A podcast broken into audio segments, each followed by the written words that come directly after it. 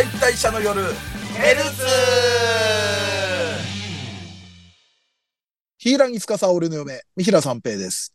セーバーは俺の嫁、ドイチューです。立川よりヤシナ組、三浦朝さんは俺の嫁、松崎勝利です。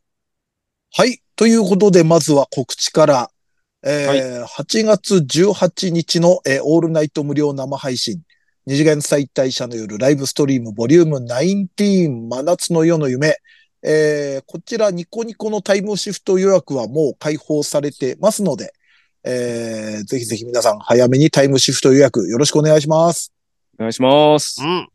はい。もう今週聞いた人は全員するように。お願いしますよ。うん。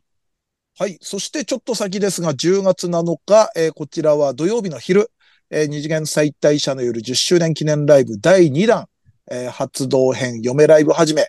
こちらの方も、えーチケット、えー来場と配信を、えーもう発売しております。会場は阿佐ヶ谷ロフト A さんです。はい。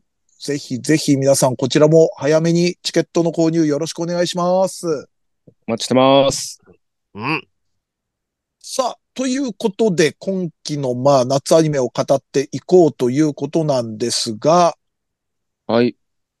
じゃあ今週はドイチューさんから行きましょう。はい。えー、私はですね、えー、自動販売機に生まれ変わった俺は迷宮をさまよう。ですね。はい。まあ、あの、ちょっと、始まる、期待作の時にも、なんだろうか、これっていう話で、ちょっと盛り上がってはいたんですけれども、うん。まあ、簡単に言うと、まあ、異世界転生の、うん。まあ、俺つえではなく、あの、これうめえ枠ですね。これ迷惑。はい。あの、現代のものを食わせてうめえって異世界のやつに言わせる。ああ、楽なるほど。はいはいはい。はい。これそれは僕は迷惑って言葉を押していきたいね。なんか。はい。ちょっと僕も、これ、え、ええの思いついたなと思ったんで、あの、ぜひはや入らせてください。いや、そう、これは。はい。まあ、あの、バイクに乗っていた青年が事故に遭う。事故に遭う原因が、えー自動販売機が落ちそうになっていたのを助けるためにっていうので、うん転生したら自動販売機になっていたという。もう、ももう、う、もう導入わかんないよ。はい、説明したここまで来たかとという アニメなんですけど、意外と面白くて、意外とっていう言い方失礼ですけど、う。うんん。どうやるんやろうみたいに思ってたら、まあ、そのうん異世界でポツンと自動販売機がもう立っている男女の中に立ってて、で、まあ、人に、がお金を払ってくれれば、うん。なんとか、あの、ちょっとポイント、自分の中のスキルポイントみたいなのを利用して、うん。まあ、生きながらえることができる。じな商品も補充したりもできるっていうやつで、でもなんかもう全然人気もないところに、たまたま通りがかった、えー少女が現れまして、ぼまあ、ハンター見習いみたいな女の子が来るんですけれども、ラうん。ランビスっていう女の子が来るんですけど、その子のね、理解力がすごくて、もう、うん初めて見る機械じゃないですか。うん。うん。最初は石碑かなでも鉄っぽいなみたいな。うんで、一応その自動販売機もそのいらっしゃいませとか、効果を入れてくださいとか喋れるんで。あ、じゃあ、えこの穴に入れるのかなとかうん。パッて光ったらこれを押せばいいのかなとか。すげえ理解力やなと思って。で、お腹空いてるっつってスープを頼んで、コーンスープを。こうやって開けるのかな？とかも。察し良すぎ。察しがすごくいいな、こいつ、と思って。で、もしかして君、意志を持った魔道具なの？みたいな、すぐ言って。じゃあ、イエスならいらっしゃいませ。それ以外はノーって言って。ああそれ以外はなんか別の言葉を喋ってよ。うんっ。て。いらっしゃいませ。うわ、本当に喋れるんだね。みたいな。こいつ脳筋キャラかと思ったらものすごい、なんか、対応力があるな、みたいな感じで。でもなんか、で、まあ、そのラビスが運んで、えー自分の拠点に連れて行って、まあ、男女の中なんですけど、街があるみたいな、うん。いうような世界観で。まあ、そこで、あの、おでん缶を見張りの人に売ったりとかして、うん。うん。みんなが感動するっていうので、あ、これはいいアニメだなと。もう 現代のものを食わせて、うん。越になれるというアニメなんですけれども、うん。それで、やっぱあの、カップラーメンのあの自動販売機とか、カップラーメン出したりとかもするんですけど、はいはい冒険者たちが食べるんですけど、うん感想が、うんこの謎の肉うめえなって言うんですよね。うんうんやっぱ世界変わってもあれは謎の肉なんだ。共通なんですね。うん。とかなんかね、ホルムチェンジとかししたりとか、まああの、うんなんか、カエルを倒しに行くっていうので、結構ピンチに陥るんですけど、そこをその自販機の8個の起点でうまくいくっていうのが2話であったんですけど、それが、えっ、と、コーラを出して、うん。その後に メントスをはい。買える自販機にフォルムチェンジして。うん、そこもまあもちろん察しのいいラミスがちゃんとそれでメントスコーラでボスを撃退するっていう。やっぱ、いにしえのね、ニコ動で育った我々からしたらちょっと感動して、はいはいはいはい。もう未だにありますからね。YouTube ね、とかでも。YouTube とかで。まだやるかってぐらいありますから、はい。でも、メントスコーラでちょっとグッときたのは初めてでしたね。熱いシーンをメントスコーラで見せてくれるとは思わなかったんで。はいはいはい。いや、でもちょっと本当今後もどうなることやらみたいな感じで。うん。面白いよね。展はい。開とかもあるし。3話って見た、あ、3はまだですね。?3 話ね、はい。コンドーム売り始めたよ。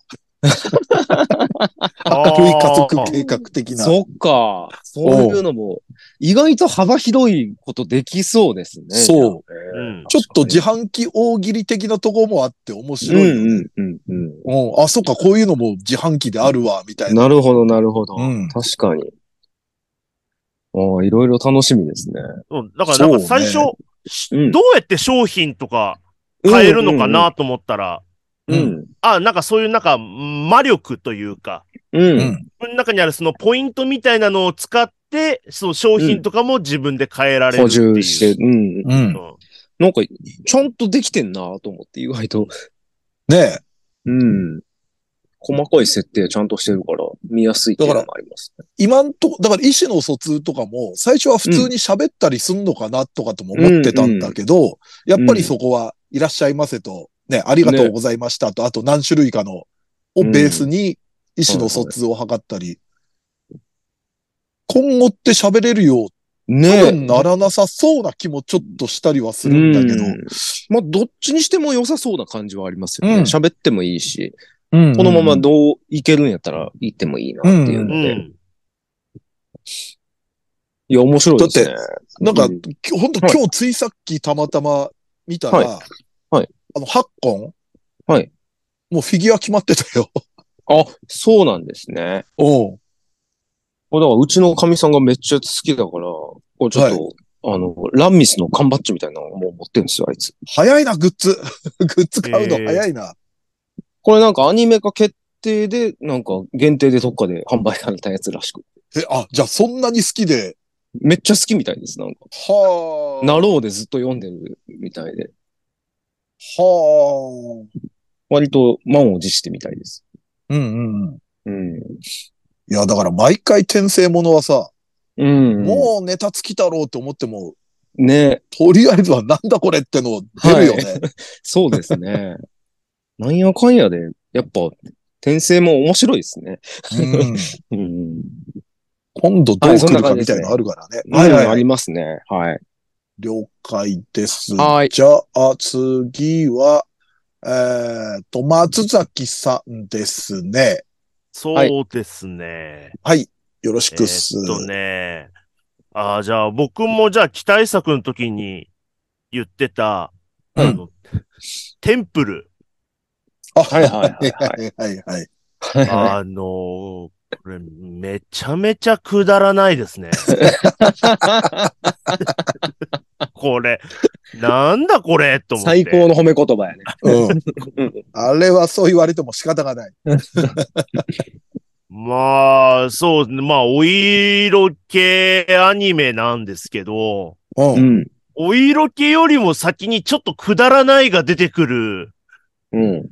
この感じはやっぱ、なんかちょっとさすがだなって思うんですけど、う。うんん。あのーまあ、1話なんやかんやあって、うん。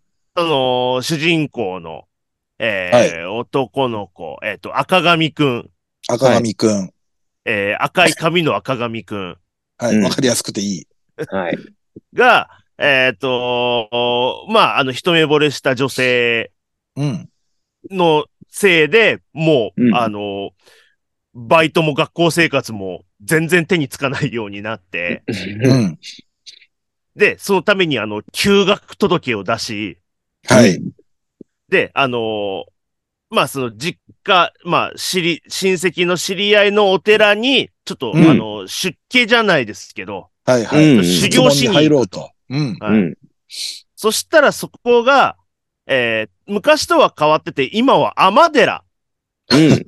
女性用のお寺になってて、そこにいたのが、その一目惚れした女性で、みたいな。うんうん。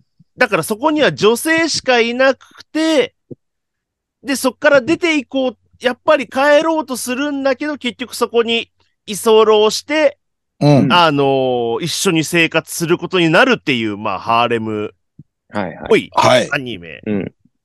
なんですけど、うん。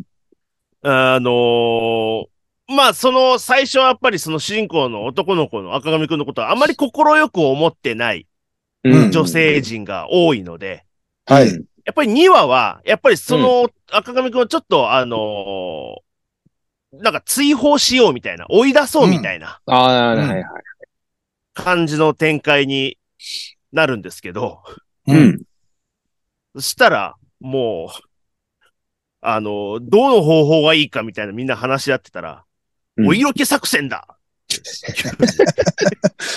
なんかね、なんだ、それが嫌だから追い出すんじゃないの？みたいな。なんか、思考が、思考が一周しちゃったのか。お色気作戦しかなかろうって言い出して。うん、ううんで、あのーおまあ、いざお色気作戦みたいなことをやるんです。やろうとするんですけど、うん。はいんまあ、効果は抜群なんですけど、それはそうだ。うん。うん。まあ、向こうはもうずっと胸の谷間見てるような。うん。また、みんなね、そんな胸してるからね。うん。まあ、特にねそうな。はい。あのー特にスタイルのいい、あのーキャラがそのお色気担当になったので、う。うんん。いやいやながらもなんかやっていくみたいな感じなんですけど、まあ、次女のつくよか。そうですね。はい。で、で、それでなんか、でも赤髪くんはなんか全部、その家事とかも全部できますから、うんはいはい。できて、全然その、あの、追い出せないと。悪いところが見つからないみたいな感じで、そう、うん赤髪くんのスキルが高いんですよね。なんか、うん。あの、帳簿とかもちゃんとつけれたり、間違い見つけてくれたりとか。そう。で、こうなったらって言って。やったのが、多分なんか、滝行の修行をつけるみたいなこと言ったのか、うんはいあの、家の屋根から、なんか、消火、なんか消防車のホースぐらいのでっかいホースで水もまいっと太かってた、あれ。う。うんん。その下で滝行させるっていう、謎すぎる、謎すぎる流れになり、あれ、うんテーマパークだもん。あんな、ねあんな水。ホームアローンの追い出し方みたいな。夢のある。ね。いたずら心溢れる。子供喜びそうな追い出し方。で、まあ、もうこうなったら、なんか最後の手段みたいな感じで、うん。赤髪くんがお風呂に入ってるうん。のを、タイミングを見て、うんそ、の、え脱衣所みたいなのにうん。行って、で、なんか、ラッキースケベみたいなので、うん。なんか、押し倒したところを、なんか、あのー人を呼んでて見せる。そのゆずねを呼んでて見せるみたいな作戦に。ハニトラですね。はい。はい。うんああ、そうですね。うん。しようとしたんですけど、うん。うん。あの、赤髪くんが風呂から出ようと思ってドア開けたら、もうスタンバイしてて、うん。うん。うーちゃんが。そしたらもう自分から、なんかパーカーをこう脱ぎ出して、うん。早く脱ぎすぎたって言って、いきなり脱ぎ出すとか、ただの知女じゃんっつって、それ、あれサービスですよ、ただの。うんあ、ただの知女じゃんって思ってて、いや、ずっとそう思ってますけど、って思って。でも、そしたらなんか、本当にそのラッキースケベみたいな格好になり、うん。上から物が落ちてきて、また落キちてくるんだスしちゃうんです。よね。う。うんん。それをゆず姉に見られて、うん。あのーまあ、ここから出て行ってくださいって言われて、うん。うん。まあ、作戦成功みたいな感じになるんですけど、う。うんん。ゆず姉は、お風呂場から出て行ってくださいっていう意味で言っただけで、うん。で、赤目くんは、本当にお寺からそのまま出て行っちゃって、うん。いや、そんなつもりないみたいな感じで一目に行くんですけど、うん。うん。うんその後、赤髪くんがやったのが、うん。警察に行って、うん。自首するんですよ。はいはいはい。先ほど同居人の女子に風呂を覗かれ、なぜか彼女が服を脱ぎ出し、弾みで唇を奪ってしまった罪でここに来ました。うん。二度と来んなよって言って追い出されるんで。それはそうだよ。警察にしたら、何お前、何のろけてんだみたいな話じゃないですか。で、その後、しょうがないって言って前住んでた家に帰ろうとしたら、うん。え、もう次の人入っちゃったよっつって。荷物も捨てたよって。え、俺の荷物は？捨てちゃった。ひどすぎない？これ。あの、あの流れ、雑で面白かったけどな。ちょっと、めちゃくちゃすぎません？ここの流れ。すごいアニメだ。うん。すごかったな、なんかこの辺の。なんだろう、でも楽しんで見れちゃうんだよな、あの辺。面白くて。なんでこうなんのっていうのが。なんかめちゃくちゃだったなだって、天寺って、詳しくは知らないけど、少なくともああじゃないと思うんだよね。ああじゃないでしょ。あれ、あれ、コンカフェでしょ？多分。おお。キャラはみんな可愛いからな。かわいいっすね。ああいやー、でも本当に、あれですね、もう何も考えずにうん。楽しめる系のアニメだなと思って。うんなんか今1話ずつね、各女性陣をちょっとピックアップしていくようなああ。流れになってんのかな。だから全員が兄弟、姉妹じゃないもんね、あれ。三姉妹です。そう、うん三姉妹プラス、まあ、居候なのか、なんか、うん。ねうんまあ、アマとして修修行してんのかちょっとまだわかんないですけど、二人いて、で、あと、そなんだろう、住職になるのかな、天寺でも。まあ、うんキキさんっていう女性がいて、みたいな。計6人か、女性は。ですかね。でそうだ、なんか、あの、エンディングで、テレビで見てると、うんうん QR コードみたいなの出てて、へへえ。そこを、なんか QR コード読み込むと、なんか YouTube の動画に飛ぶんですけど、うん。はいはいあの、クールダウン動画っつって、うん。あのーなんか、いい景色の映像が、30分ぐらい流れるんですよ。何それ？怖っ。何それ？何の気遣い？ちょこちょこっとキャラボイス入るんですけど、うん。マジでこれ何と思って。30分？へあれ配信で見てるけど、配信はないのかな？二十何分とか、かーな。へなんかちょうん、なんか、なんかね、なんか面白い、変なことばっかやってます、これ。ー本当だな。すごいな。へーあ、ちょっと注意して見てみよう、そこ。気づかなかった。多分配信じゃないのかなあの、リアルタイムで、あの、YouTube の、あの、リアルタイムのやつあるじゃないですか。あ、生ライブ配信みたいなやつ。うんうん。はあはあはあ。あれでなんか流れるんですけど、うーん。へえ。マジで意味わかんなくて。なんだろ面白かったお色気でほてった体を、そうそうそう。ふ風景なの？風景動画なの？け、景色です、なんか景。色へえ、はえ、アニメの？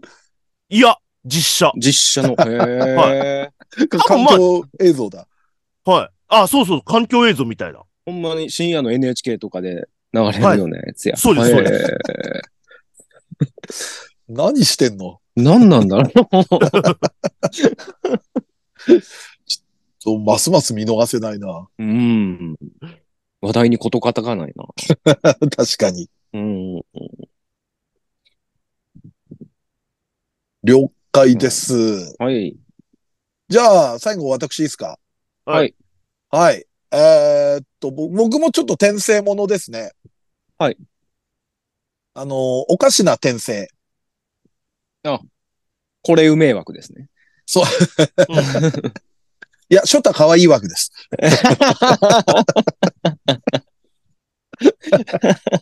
まあそうやけど。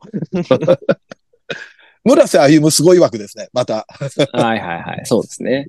で、まあまあ、あのー転生して、みたいな感じなんですけれども、まあ、ちょっと面白かったのが、まあ、1話で、はいその、前世のシーンが、まあ、さっきの自動販売機もそうでしたけれども、はい。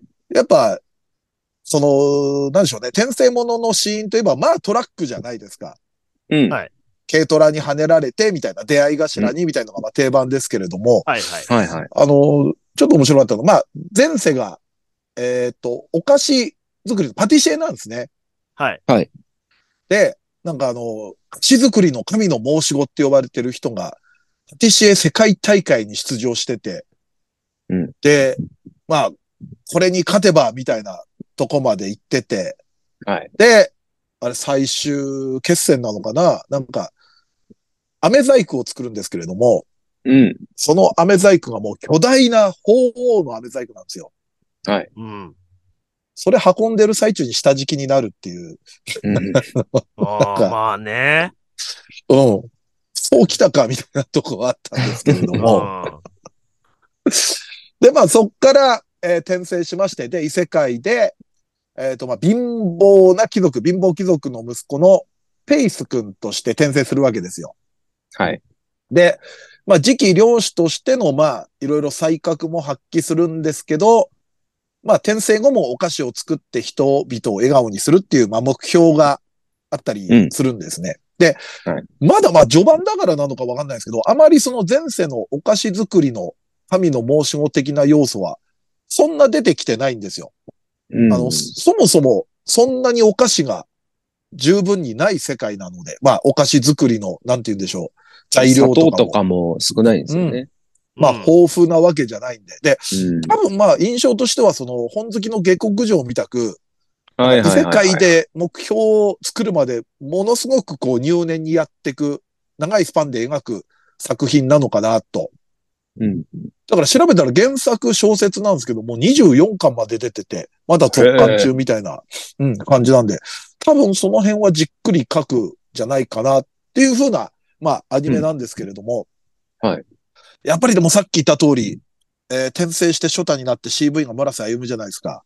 うん。やっぱちょっと作り手も分かってんなって思うのが、やっうん。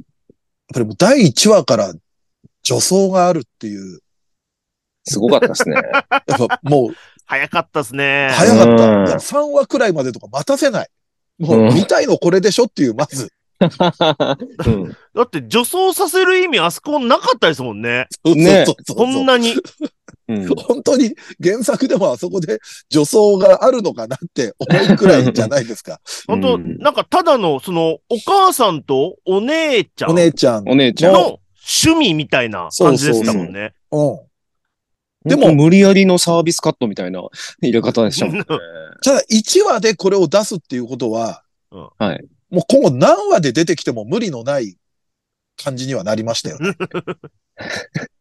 そっか、もう、こういうもんですって言っちゃったから、そうそう1話で。うん 大きな、大きくその話のストーリーに関係なくても、全然女装させられるっていう下地作ったんで、やっぱりことこはお姉ちゃん何人もいるわけですもんね。そうですよ。でもっとやられてたっていう。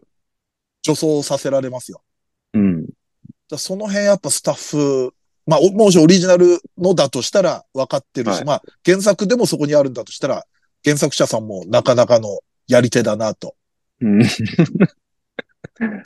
プラス、これ、はいこれは、お俺もさすがにちょっとあまり意味がわかんないとこでもあるんですけど、はい。あの、まあ、狙ってるのかなんか知らないですけど、描写が意味ありげなとこがあって、で、まあ、ペイス君が、その魔法を授かるための儀式の性別の儀っていうのを受けに行くんですね。はいはいお父さんと一緒に。はいで、まあ、教会に行って、行ったら、あの、見るからに悪いことしてそうな神父が出てくるんですよ。うん。あれ、これあれの、はい、はい、はい。まあ。結果的には若干その金に汚いというか、はい。うん。まあそういうような悪度さも今後出てくんだろうなみたいのは、垣間見えたんですけれども、目の下に、や、怪しい熊のある。そうう、ん。太ってて目の下にクマがあって、声、チャフーリン。ンさん。チャフーリン 悪いよ。もう。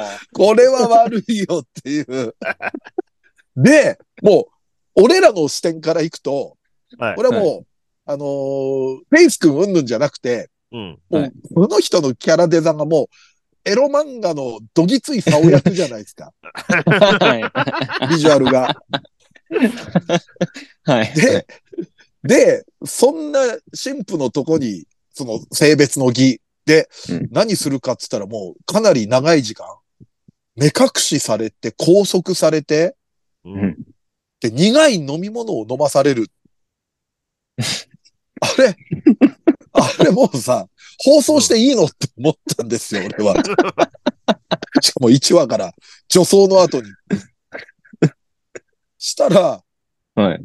神父さん最終的に悪い人だってのは分かったけれども、そうんの性別の儀に関しては、うんはいちゃんと正当なやり方だったんですよね。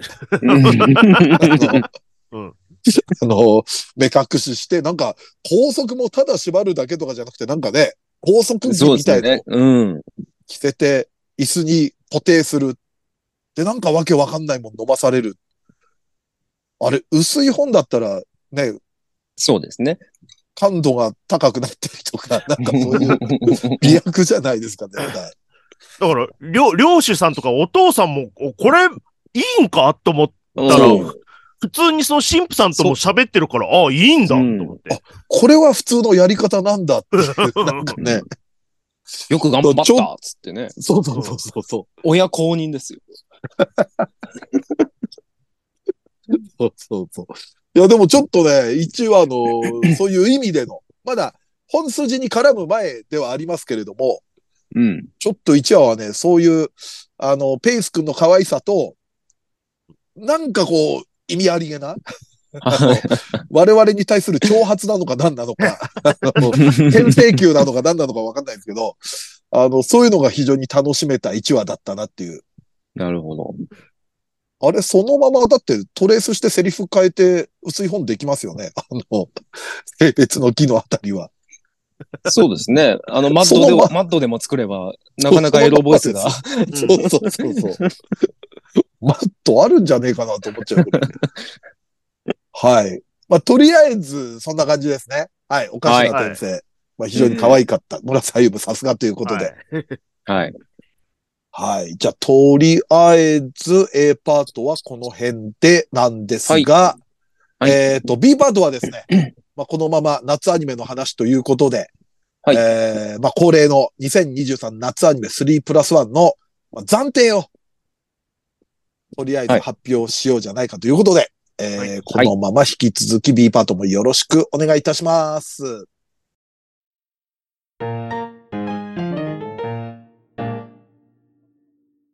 2023夏アニメ3プラス1カッコ暫定イエーイ。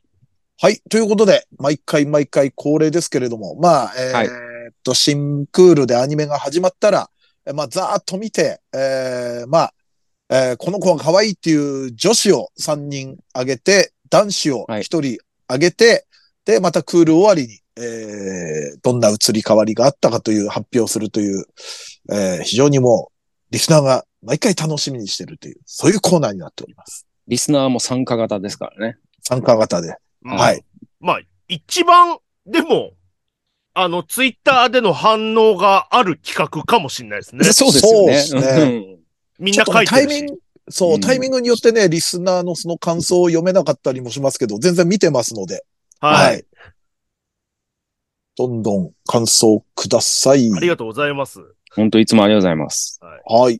じゃあ、また行きましょうか。えー、ドイチュー松崎三平の順で、とりあえずは発表していきましょう。はい。はい。じゃあ、私行きます。はい。えー、一人目。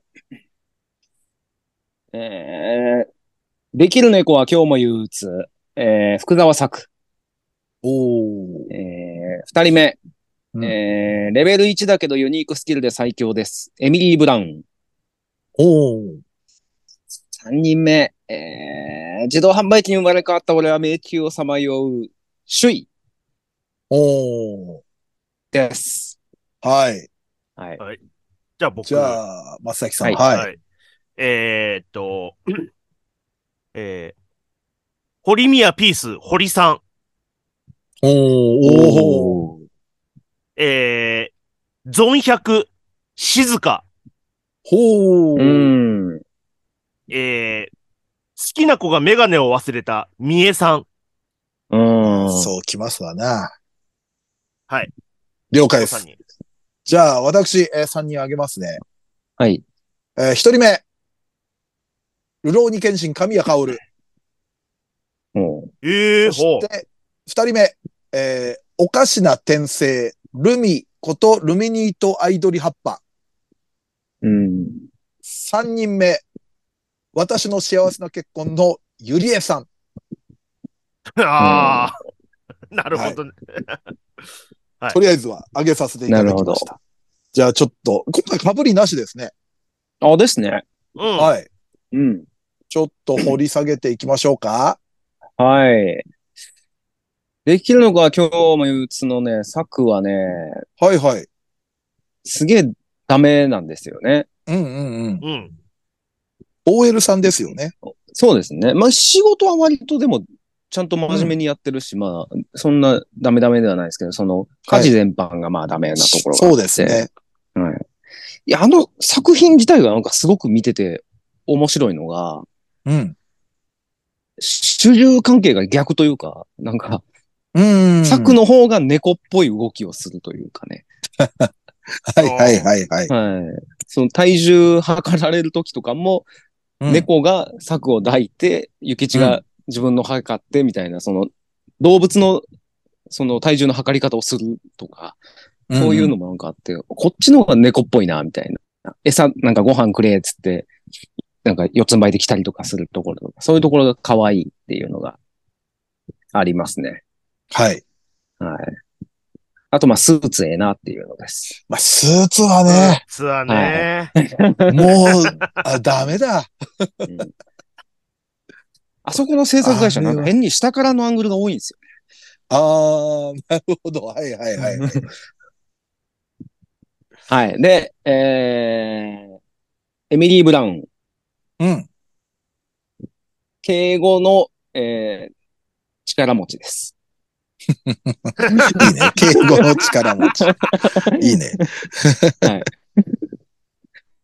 のちっちゃい子ですね。でも、ああ、でも、ちっちゃ、そっか。多分。うん。あのね、力持ちっていいよね。うん。いい、いいんですよね。いい。うん。だって次の子もはいそうでしょ。はい次のあれ？次子は。は違ったっけ？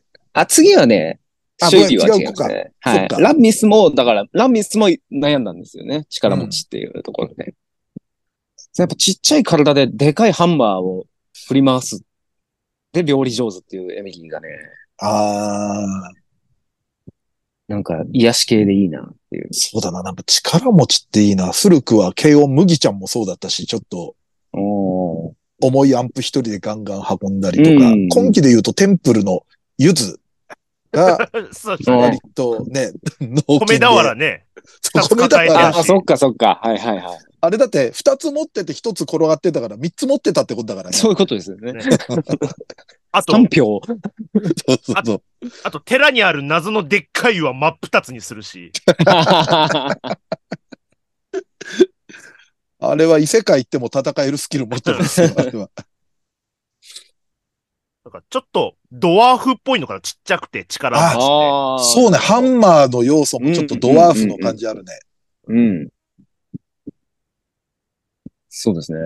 なんかそういうとこやっぱ、うん、力持ちやっぱ好き。うんうんうん。で、首位なんですけど、はいはい。そう、ここでちょっとじゃあ力持ちではなくなったんですね。そうですね。えっと、富田美優がなんとかっすって喋り方で食いしん坊ってとこです。あ、そっか、あの子か。はい。富田美優さん好きね、君。なんか、入ってきますね。そんな意識はなかったんですけど、首位は見た目も可愛いし、食いしん坊キャラっていうのもいいですねそ。っかそっか、この子か。はい。この子、ほんと見た目がすげえ好きで。うんうんうん。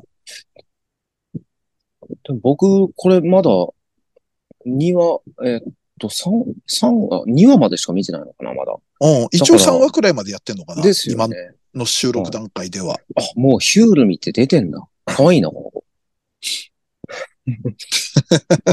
変える？残、いや、まだ、知り合ってないんで。ま あそうなんですよね。はい。まあ、暫定なんで首位にしときます。うん。はい、そんな感じですね。はい。はい。はい。松崎さんが、は。はいえっと、堀さんは、い。うん。オリミアはね、僕ね、えっと、一番好きなのは僕、桜なんですよ。そうだよね。うん前も言ってましたけど。ど。うん。うん。で、なんで今回一応堀さんって暫定で言ったかっていうと、う。うんん。あの、体育祭の回で、うん。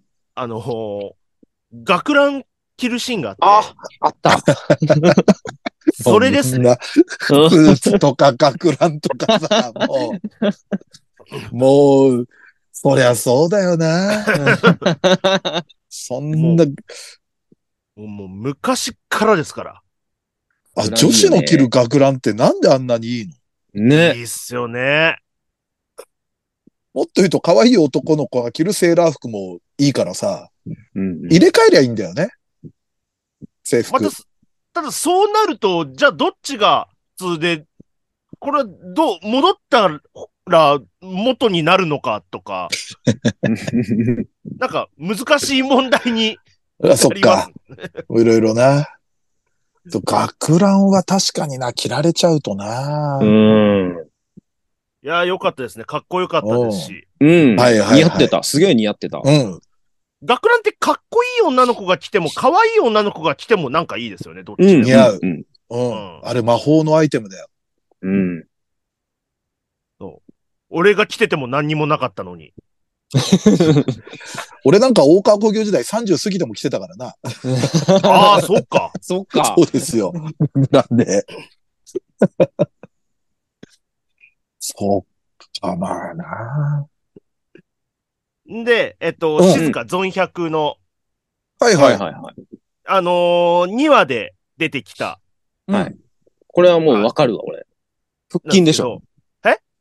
腹筋でしょ。えっとね、うん。腹筋と、うん。あの、トレーニングウェア。あ、もうみんな、みんな服じゃねえか。上下セパレートタイプのトレーニングウェア。はいはいはいはいははいい。はいはい。俺あれ、だからあれ弱いんですよね、俺。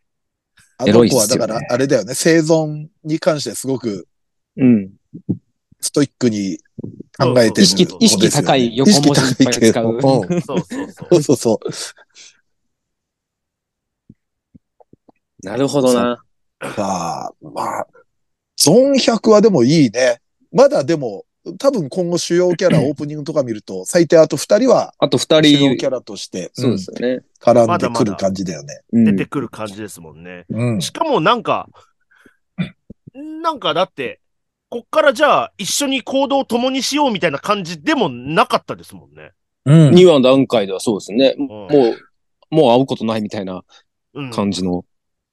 でもあの、ゾン100ってタイトルが、あの、はい主人公の子だけのことかと思ったら、ほら、うんゾンビになる前にやりたいうん100のことかな。で100のこと。したら、あの、静香も、ゾンビにならないための100のことって書いてたじゃん。うん、書いてたあれね。うん。だからもしかすると主要キャラそれぞれあるのかななるほどと思ったりするよね。うんゾンビうん。と100に関わる何か決めてるっていう。あれはでも面白いな面白いっすね。面白いけど、エグさもあるよね。あの、ちょっと友達っていうか知り合いになりかけた、高坂さん夫妻が、はいはいはいはい。うん戻ったらもうやられてるっていう、あの世界観のえ独特のエグさもちゃんと描かれてる。うん。作画がすごいっすねね。うん。動きとかも。でさあ、そして、はい。えっと、スキメガの三重さん。三重さん俺も飲めたわ。あのね、うん。あのーこう、お、面白い女と思って。あ、出た。松崎の好きな、面白い女枠。あの、好きなタイプの子では決してないんですけど、うんうん。でも、その、性格とか、うん。本当に、あのー本当に、なんでメガネ忘れるんっていううん。うん。感じとか、で、あの距離の詰め、詰め方とか。うん。それでいてなんか、ああ、そうか、みたいな感じの、うんちょっとクールな感じ。うん。感情があんまわかんないよね、うん喋り方で。だから、今までの、なんだろう、クール、クールな感じとか、うんまあちょっと天然さもあるじゃん。うん。で、なおかつ目が悪いっていうのとかも、でも軸をちょっとずつずらして可愛くしてってるような気するんだけどね。ああ、クールビューティーは、こんなこと言わないみたいなうんことを言ったりするじゃないですか。うん。うん。クールかと思えば、素直だったり、そうそうそうそうそう。うんうん。割と、普通に友達もいたりね。ね。うん、そうそうそう。あんま人を寄せ付けない感じではないじゃない。うん。うん。なんかあんな感じで、ちょっと、あの、背も低いですもんね。そんなた、うんちっちゃめ。高いわけ。背低くて、なんかちょっと、目つききついって、な、なんとなくイメージで僕、その、トラドラの大河のイメージがやっぱり髪型もちょっとあって。思いつく、思い出すんですけど、あんな感じじゃ全然ないし、ななんだろう、目つきの悪さが、やっぱり目が悪くて、こう、眉根を寄せてるって感じがあって好きだけどな、なんか、好き。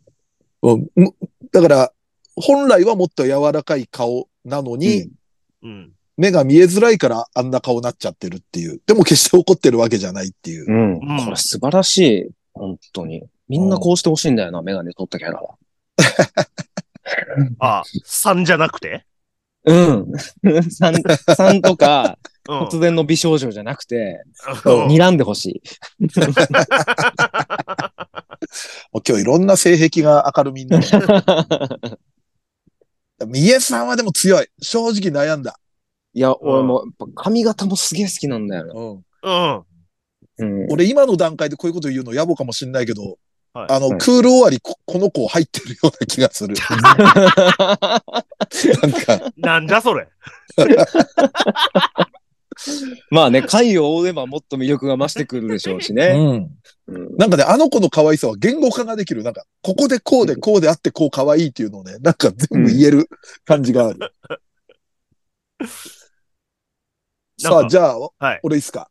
どうぞ。はい。俺ね、もう今回完全になんですよ。あの、初速というか、うんもしかしたらその、他のキャラ最終的にはなってるかもしれないけれども、最初バーって見た時の初速が自分の中に、あの、来たっていううんキャラなんですけど、まずルロケンのカオル殿はね、カオル殿。はい。あのーなんかね、まあ昔のが悪いわけではないし、うん。でなんですけれども、あの、高橋リーさんのカオル殿がね、なんか、可愛くなってるような感じが、ちょっとガサツさが、あの、減って、確かに。もしかしたらね、昔からのカオル殿好きな人は、そのガサツさがいいっていうところもあるかもしれないですけれども、うんなんかね、非常に、うん、可愛らしくなったなっていうので、うんうん。ちょっといいなって思った感じでしたね。柔らかさが増した気がする。ルロケンだと、そこまでカオル殿が1位になる、じ女子キャラの中でうん。1位になる感じではなかったんだけど、今回、ちょっと、ああ、なんかこのカオル殿好きって感じになってますね。うん。で、えーっと、おかしな転生のルミ。うん。で、これは、俺っ子なんですよね。で、うんうん。あの、要は、ペイス君と、えーっと、マルクとルミっていう、まあ、三人悪友みたいな感じの、うん。うんつるんでる子三人のうちの一人なんですけど、最初見たときは、普通に男の子だと思ってたんですよ。ああ、そうですね。で、庭さんは見て、まあ、庭あたりかな。で、あ、女の子なんだ、この子ってのがあって、で、うん。なんかね、まあ、俺っ子なのはわかるじゃん。で、うんはい乙女感を全然出してこないとこがちょっと逆に新鮮で、うん。なんかね、まあ、1話から3話までって盗賊をなんか退けるみたいな話なのよ。なんか、はい豆とか小麦が豊作になったらお菓子作ろうってペイス君は考えてて、盗盗賊がなんか来てると。そしたら畑荒らされるから、あの、守ろうみたいな。で、割となんかまあのアニメって、領土問題みたいな感じでずっと進んでますもんね、なんか。うん。戦争とか。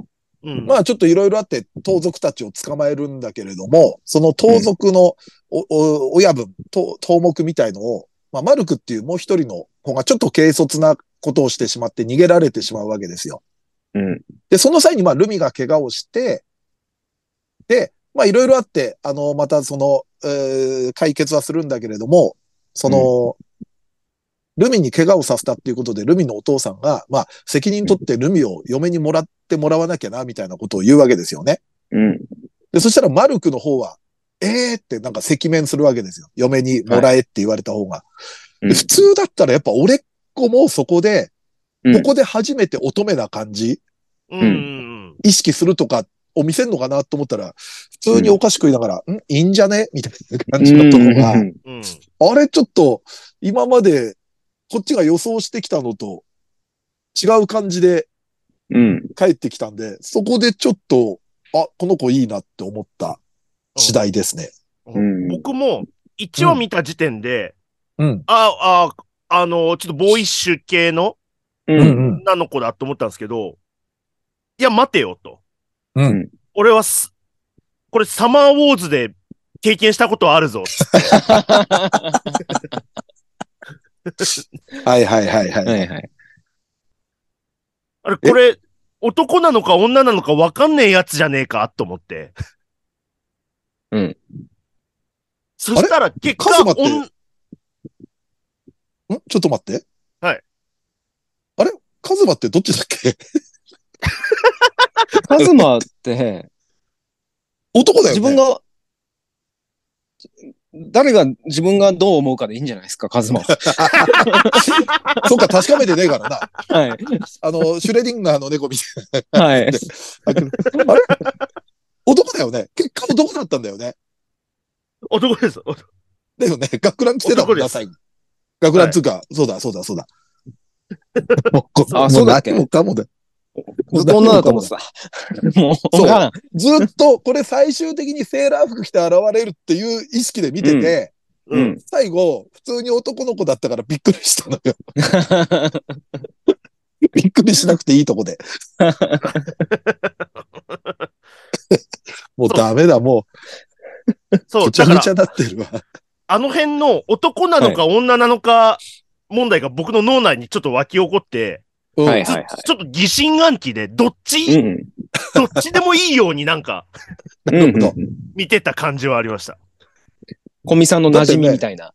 うんそうどっちでも。うん。だってそれこそまだ俺たちは確かめてないからね。お父さんが言ってるだけで。あの、おお父さんが父さんが一番ク勝手なことを言ってるだけで。実のお父さんが勝手なこと言ってるだけで、本当は男かもしんないからね。え、照れたマルクが女ってことあります？じゃあ。あ、そしたら辻褄合うな。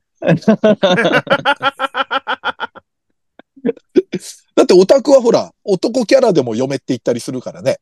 そうですね。はい。ね、うん女性オタクは好きなうん推しの男キャラを。うん。何この俺たちのダメ考察。クソ考察。ないよ、そんなこと。で、えっ、と、はい私の幸せな結婚のゆりえさんは、はいうん。あの、おばあちゃんではあるけれども、やっぱちょっと可愛いし、いい人じゃないですか。うん。だから俺、過去回想とかで、若い頃の映像もし出てきたら、ああ。本当にありかもしんないくらいな、なるほど。ああの作品っていい人も他にもいたりはするけど、嫌な人は嫌な人だし、はいでも、いい人でもちょっと闇が見えたりすんのよ。あのーうんミオさんを好きだった、えーっと、達石の、こえ、コウジさんあー浩二さん。はいはい。はいもう、なんか、好きは好きだったけれども、なんか今後ちょっとそれで闇が、闇というか、や病むというかさ、なんかうん。心配して見ちゃってる自分もいるのよ。うんうん決して望んだ結婚ではないし、なんか、あの、かや様だっまあそうけ、です妹の方もなんか、なんかこう、思惑のあっての結婚みたいな感じもするから。好きな感じしないですもんね。うん。でも、ゆりえさんはなんか、唯一闇が見えないというか、本当にいい人っていう。うんみおさんもやっぱ悲しさとかがあるじゃない？闇とかじゃないかもしれない。はいでもなんか、うんゆりえさんは一番、ちょっと俺もほら、夏目友人帳で、とうこさんとか。ちょっとまあ、あの、まあ、確かに、こう言うとおばさんかもしれないけど、可愛いみたいなとこにたどり着いて、もう一段階ちょっと大人の階段を自分の中で登ってしまった感じはあるよね。トウコさんなんてもう年そんな変わらないんじゃないですか、今。うん、多分そうだと思う。だからと俺、俺、越してるかもしんない。はい。で、船さんがととりあえずだからみたいな話初速はこの3人ですね。うん。もしかするといろいろ変わっていくのも込みまあね、でかもしれない暫ですけれども定ですから。はい。さあ、じゃあ、ということで、男性いきますか？はい。男キャラ。はい。はい。じゃあもうみんな出揃ってますか？はいはい。じゃあ、せーので名前言いましょう。はいはいちょっとタイムラグはあるかもしれませんが。はい。さあ、いきますよ。はい。せーの。ハルトゼンス。割れた？割れた。割れた。もう俺は今回はもう、迷いなくペイス君でしたね。はいはいはい。うんお。かしな転生ペイス君。うん。もうこれ仕方ない。僕あんなことされたら。だって A パートで言ってたもん。言ってたもん。本当はそれは変わまだ言い足りない。まだ言い足りない。今後言うわ、多分。はい。さあ、あとの。僕はね僕は実は俺最強でしたの、ハルトゼンフィス。ハルト。ああ、ちょっと待ってね。俺まだ見てないかも。これも村瀬歩夢なんですよ。転生ものの。ちょっと早く言ってよ。これちょっとすごいなと思ったのが、うん、赤ん坊の声までやってるんですよね、村瀬歩はあ。そこにちょっともう、この人は何でもできんだなっていうので、ちょっと感動しましたね。あだからさっき言ってたおかしな点々もさ、その3人組のはい後の2人が、まあ、子供だからさ、声が両方とも女性なのよね。藤原夏美さんと内田真彩さん。うん。そこに入って全く違和感ないっていうのがすごいよね。うん。はあ、あ、ちょっと、これも、ちょっと今日見ないと。そ、これのね、妹が本当は多分入ってくるかもしれない。みんな何今後の、今後のなんか取り置きみたいなのやめようよ。その妹が可愛い。おかしな転生もい、お姉さんも可愛いけど。でもまあ、ハルト君にしました。はい。松崎さんは、もう、スキメガの、あの、3話で出てきた、東くん。はい。あ、俺まだだな。あれはいいキャラだった。あの、まあ、いわゆるイケメンのモテる男の子のキャラで、うん。うん。みえさんとちょっと喋ったりとかしてて、え？もしかして恋のライバル？みたいな感じにうん。思わせて、うん。めちゃめちゃいいやつみたいな。うんへえ。確かにちょっと悪そうな見た目してるけど。パッと見はね、なんか、うん。うん。他の作品だったら悪いこと、悪い魔導士みたいな感じの。うんうんうんうん。うわ、めっちゃいいやつだもう、出来すぎくん。へえ。あとなんか、粋、粋な感じが、うん。かっそのこいい。3話のね、エピソードとか見ると、普通に小村くんとすごく仲良くなってほしい。うん。なんか、三重さんがちょっと嫉妬するくらい小村くんと仲良くなってほしいわ、東くんは。いや、いいキャラですね。う。うんん。かっこいい。これはね、3話は、ちょっとそういうアクセント入れてきたかっていうのもありましたよね。うんなるほど。二人だけの世界で行くのかと思いきや。うんうんううんうんん。ああの、アハレンさんみたいに二人だけでやるはいはいはい。かと思いきや、うんみたいな感じで、ちょっと周りもうんうん。巻き込みつつみたいな感じが出てきた3話でしたね。うんなるほど。了解しました。じゃあ、これが、また3ヶ月後どうなってるか。はい。これはもうね、うんちょっともうこうなるかもしれないみたく言っちゃってた二人もいましたけどね。でも結構迷ったというか、まだこれから見て変わりそうみたいなのとかいっぱいいるもんな。っていうかアニメ結構俺、今回見、見たぞと思ってたけど、多分まだ見てないってやついっぱいあるもんな。俺もそうですね。で、結構まだ2話3話だから、ね、全キャラ出ていないからね、それこそオープニングにでね。で出てくるようなキャラでもまだ出てきてないのがいるから、はい今後またどうなるかですよ。うん。さあ、ということで、えーはい今回は2023年夏アニメ3プラス1暫定を発表していました。今後に期待。はい、エンディングです。はーい。それではですね、メールを読んでいきましょう。あメール、はいツイッターですね。えー、ゾン100、ゾンビになるまでしたい100のこと、第1話1回、第1話を1回見るごとに、うちの会社の小さい先輩の話を3回見ないと精神がやられると。まあ確かに、まあね。ホワイトとブラックは企業ね。はい。両方適度に取らないと。うん。適度にっていうか、ブラックキーを取ることないですけどね。さあ次、えー土井さんの熱い青豚語りで思い出し号泣しましたわ、と。おお。はい、先週かな？映画の話しそうでましたね。すね。ネタバレはい全開で。はい。かっこ三平さんの小賀ちゃん可愛いポイントもわかるけど、っていう、わかるんだよ。ありがとうございます。わかるんだよ。はい。さあ、そしてこちら、えー、これは前回の3プラス1ですね、春の。三平さん、まさかの立花さん一人推し、いろんな意味ですごかった。担当会についてとうとうと語り尽くすほど頭の中を占めてたのですね、と。あれは改めて聞いたら気が狂ってましたね。はい。さあ、そしてメールフォームもバンバン行きましょう。ありがとうございます。えーこれ同じくですね、ヘルズ393回、ライブで土井さんと松崎さんが苦言を呈していた三平さんの長尺トークってこれかとなりました。ああ。熱がこもってしまうと、時間感覚忘れてしがいがちですよね。とまあ、立花アリスは、そんくらいの女でしたわ。さあ、こちらはですね、あ、結構、またライブの感想もいただいてるんでメール本でいきますね。嬉しい。はい。はい。接触編嫁のロケ酒見ました。面白かったです。えー終盤の三平さんとドイチューさんがただ本当にのろけてるだけになっているところなど、こちらが我に返るたびに爆笑しました。次回のライブも楽しみにしておりますと。ありがとうございます。ありがとうございます。さあ、こちらも20歳10周年ライブ、配信にて視聴させていただきました。自由で破天荒なのに波長があった皆さんの掛け合いを見て、3人で10年間途切れることなくユニットとして活動し続けられてきた理由がほんの少しだけ分かったような気がしましたと。ありがとうございます。そう改めて言われると10年ってすごいな。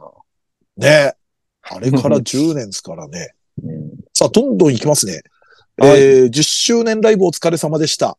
二次祭メンバーの中で唯一 PC ゲーム出身の奥様がいない三平さんが、スーパーソニコのことをドイチューさんに聞いたことで二次祭開始のきっかけが生まれたというのは、なんだか不思議な巡り合わせですねっていう。ねあれ、完全に忘れてたもんな。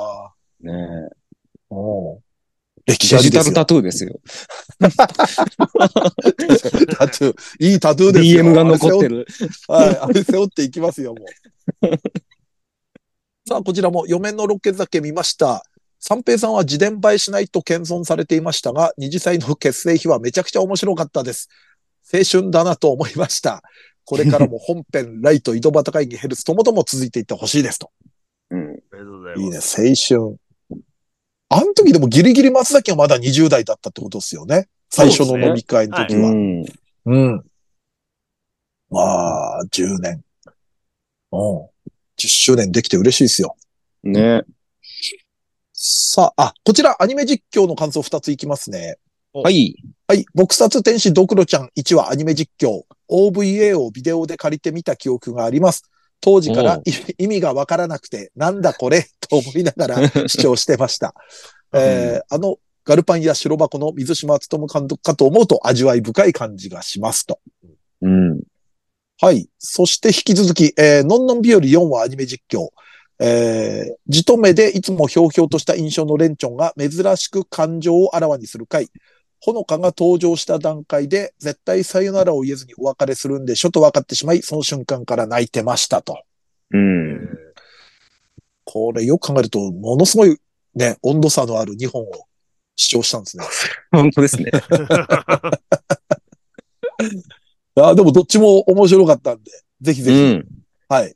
我々と一緒に視聴してる気分になって、はい。アニメ実況視聴してください。はい。はい。ではですね。まあ、えっ、と、告知からいきますね。改めてですけれども、えーニコニコチャンネルの二次祭アニメ実況配信月2回月額550円。えー生配信のアーカイブも含めて見れますので、えーぜひぜひ皆さんご登録よろしくお願いいたします。お願いします。そして VTuber ユニットメルコネさんとのコラボ YouTube メル20は、えー毎週金曜20時に配信されております。えー毎週更新しておりますんで、えーチャンネル登録、えーご視聴よろしくお願いいたします。お願いします。ます。そして冒頭で告知した8月のオールナイト生配信と 10月ライブ、えー、嫁ライブはじめの前売り売ってますんでよろしくお願いいたします。うん。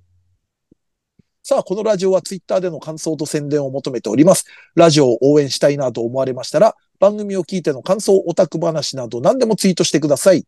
ツイートする場合は、ハッシュタグ、ひらがなで二次祭をつけてください。ツイートは番組内で取り上げますが、ツイートの場合は基本的にお名前は明かしません。この番組のリスナー数知名度を増やすため、番組関連の話題をバンバンツイートしてください。そして、2歳メンバーへの質問はメールで募集しております。質問のほか、B パートでやってほしい企画のリクエストなど、投稿は2次歳ヘルツメールフォームまで送ってください。こちらは随時募集中。質問が溜まった頃にコーナーをやりますので、よろしくお願いいたします。さらに番組 CM スポンサー募集。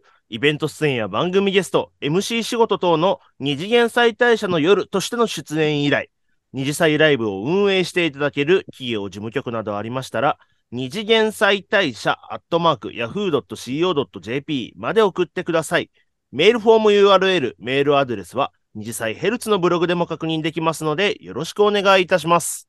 はい。あのね、企画のリスクエストは結構ちょこちょこいただいててね、またいろいろちょっと精査して反映させていこうと思います。まあ全部がね、全部ちょっと対応できないかもしれないですけれども、あのありがとうござい生配信とかでも、はい、反映させていこうと思ってますんで、よろしくお願いします。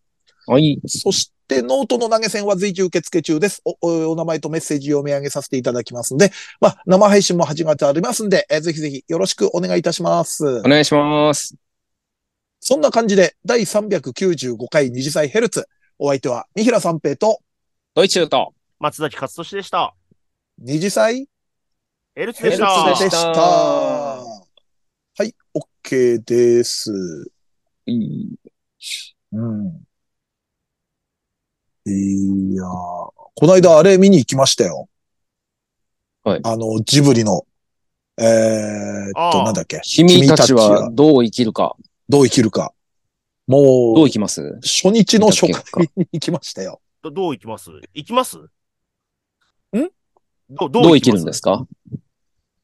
見た結果。僕は、はい。僕はこのまま生きようと思いました。あの、宮崎監督にはもう、かなわないと思いましたので、僕は、あの、文相応の生き方をしようと思った次第ですね。僕はこう生きようと。はい。興味ある人はね、もう見に行った方がいいと思いますんで。ネタバレとか全然入ってこないですもんね、あれ。そうね。パンフレットもだって後で売るんですよね。そう、パンフ行ったら売ってなかったですよ。うん。うん。すごいな。ー現象としてはだからすごい面白いと思いますね。うん。